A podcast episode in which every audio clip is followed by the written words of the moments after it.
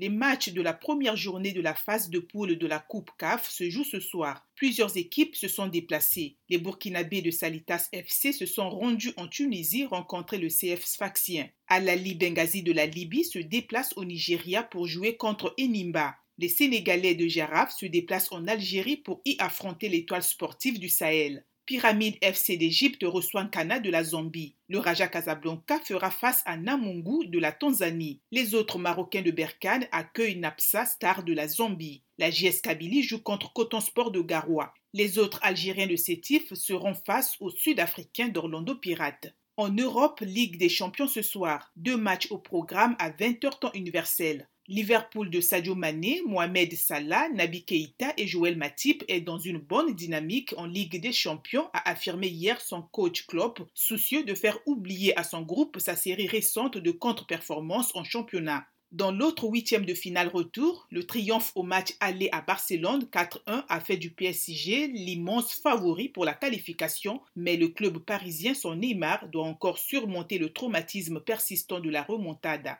Le sélectionneur de l'équipe de football du pays de Galles, Ryan Giggs, accusé depuis novembre de violence conjugale, va manquer le début des éliminatoires pour le Mondial 2022 a annoncé mercredi la fédération. L'ancien ailier de Manchester United, âgé de 47 ans, avait été arrêté après une dispute violente avec sa compagne Kate Greville. Son contrôle judiciaire avait récemment été prolongé jusqu'au 1er mai. Giggs, qui a nié ces accusations, sera remplacé par Robert Page, qui avait déjà assuré l'intérim pour les matchs de la Ligue des Champions en novembre. Pour terminer, l'Allemand Thomas Bach a été réélu mercredi pour quatre ans à la présidence du Comité international olympique qu'il dirige depuis 2013 à quelques mois des Jeux d'été de Tokyo qui se tiendront du 23 juillet au 8 août.